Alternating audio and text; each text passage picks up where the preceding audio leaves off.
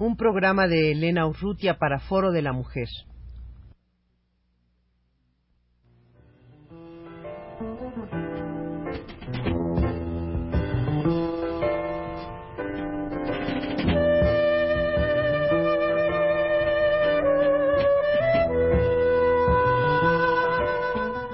Foro de la Mujer.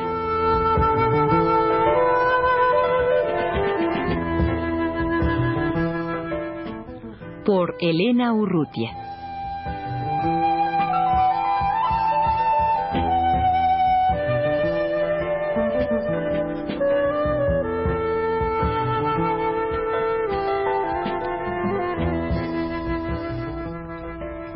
Hace varias semanas anunciamos la inauguración de la exposición La mujer en la resistencia contra el invasor en el Museo Nacional de las Intervenciones que, se encuentra en el ex convento de Churubusco en Coyoacán. Eh, como se recordará, esta exposición se inició el 8 de marzo y el 8 de junio va a terminarse. la, directora y las personas que han hecho posible esta exposición han organizado un ciclo de conferencias precisamente para los últimos días en que todavía va a estar abierta esta exposición sobre la mujer en la resistencia contra el invasor. El ciclo de conferencias eh, lo han titulado La mujer sujeto de la historia y cubre la semana que va del 3 al 7 de junio con la participación de la doctora Carmen Ramos, que hablará sobre problemas y perspectivas del estudio de la mujer en la historia de México, de la doctora Luz María Parcero, que hablará sobre la mujer ante las intervenciones extranjeras. La conferencia anterior será el 3, esta el 4 de junio. Eh, la doctora Françoise Carner hablará sobre la mujer y la familia en el siglo XIX, el 5 de junio y las dos personas que están en estos momentos en, los estudios de Radio UNAM, las maestras Esperanza Tuñón, que hablará sobre la mujer en la vida cotidiana, siglo XX, 6 de junio, y Florinda Riquer, que tratará sobre la brujería e identidad femenina, el 7 de junio. con la conferencia de Florinda Riquer se termina el ciclo de conferencias y al día siguiente se cierra la exposición.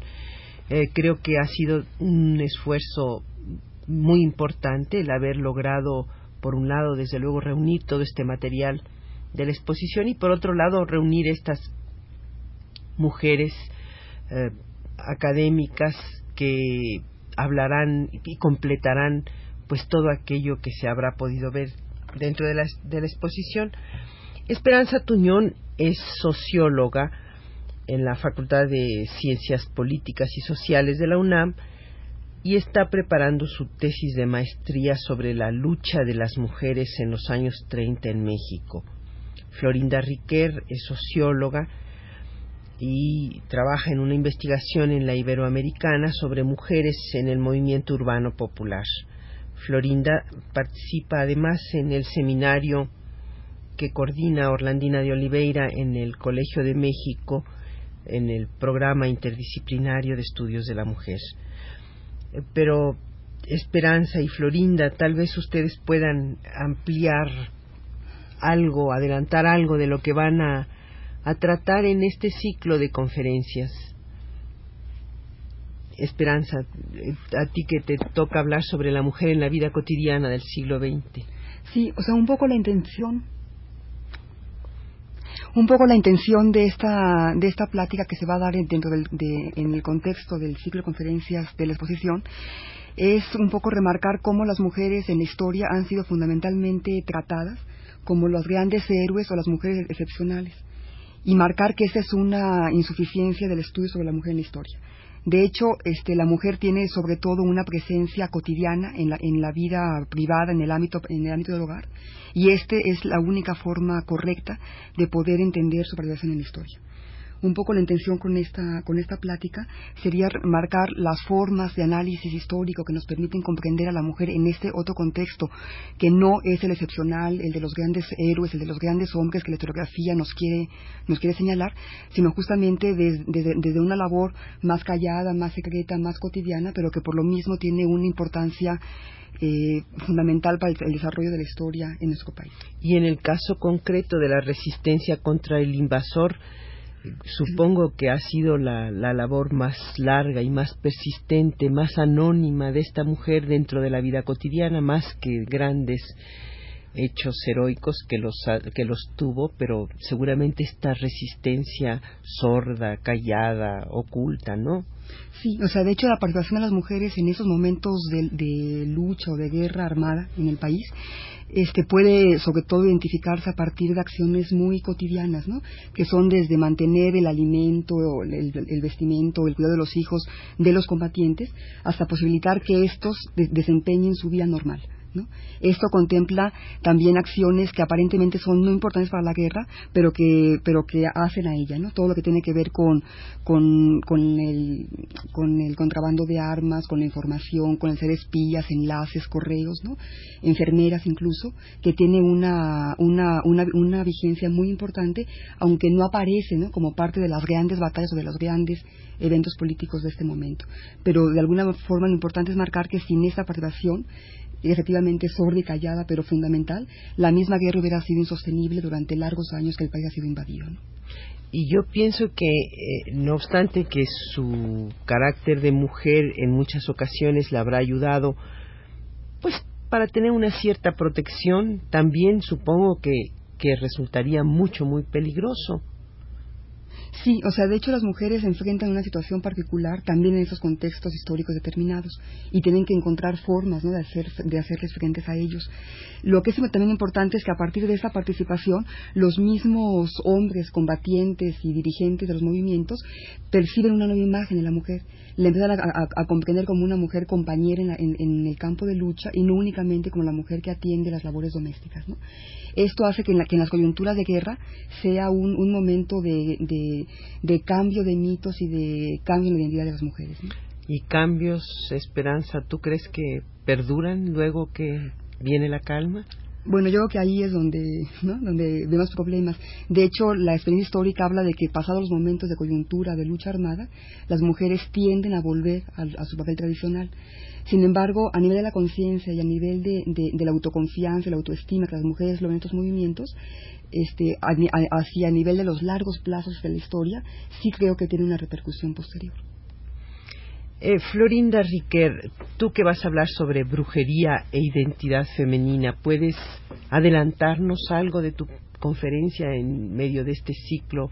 Bueno, al final propiamente de este ciclo de conferencias La mujer, sujeto de la historia.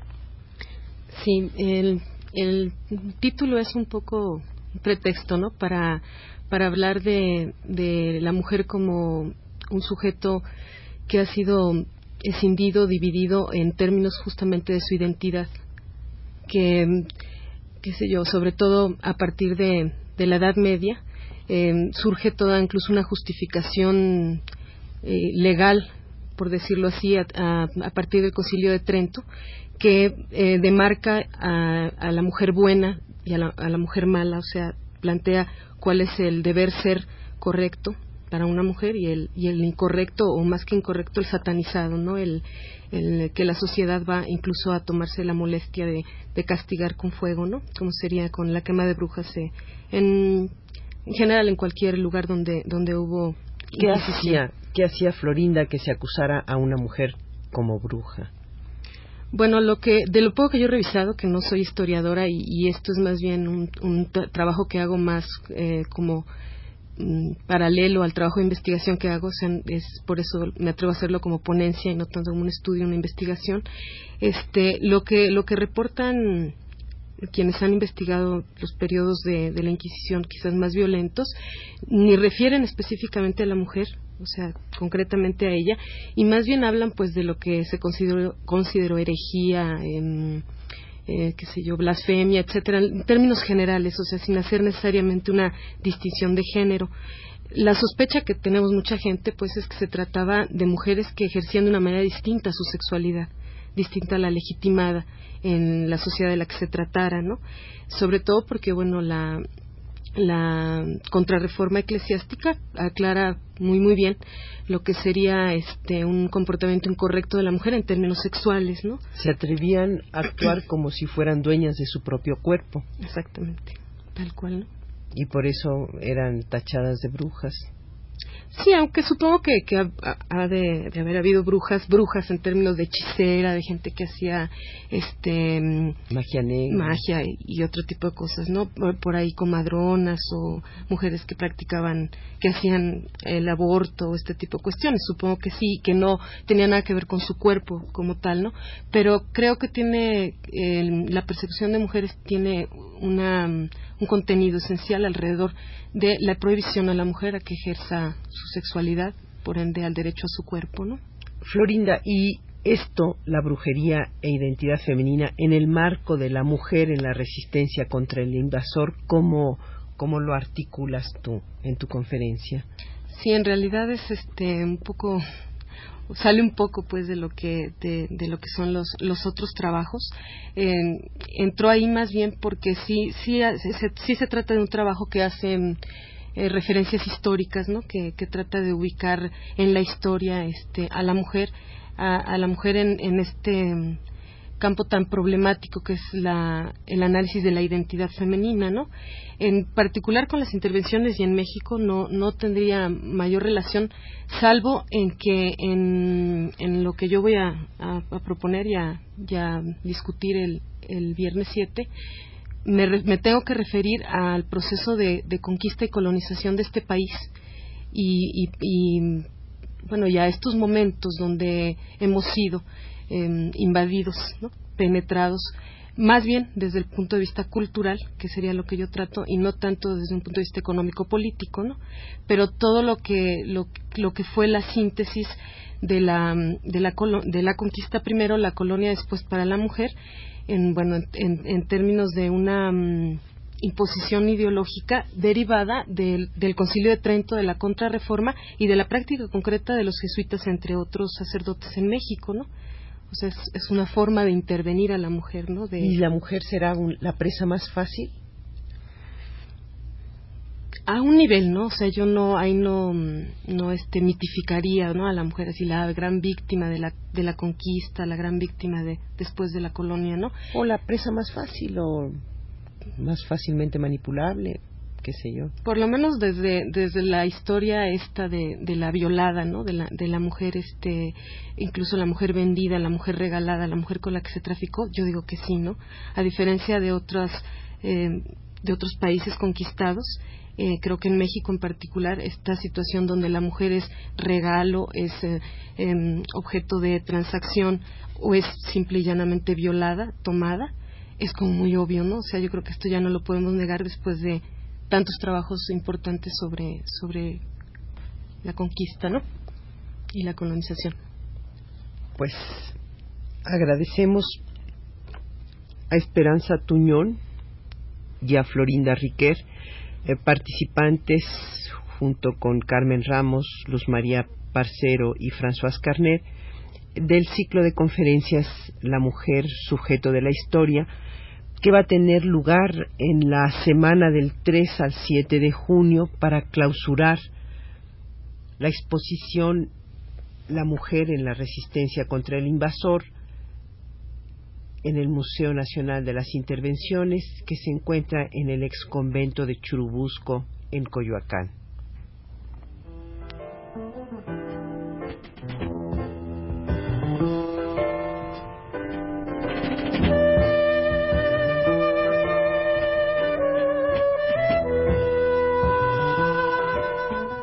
Foro de la Mujer.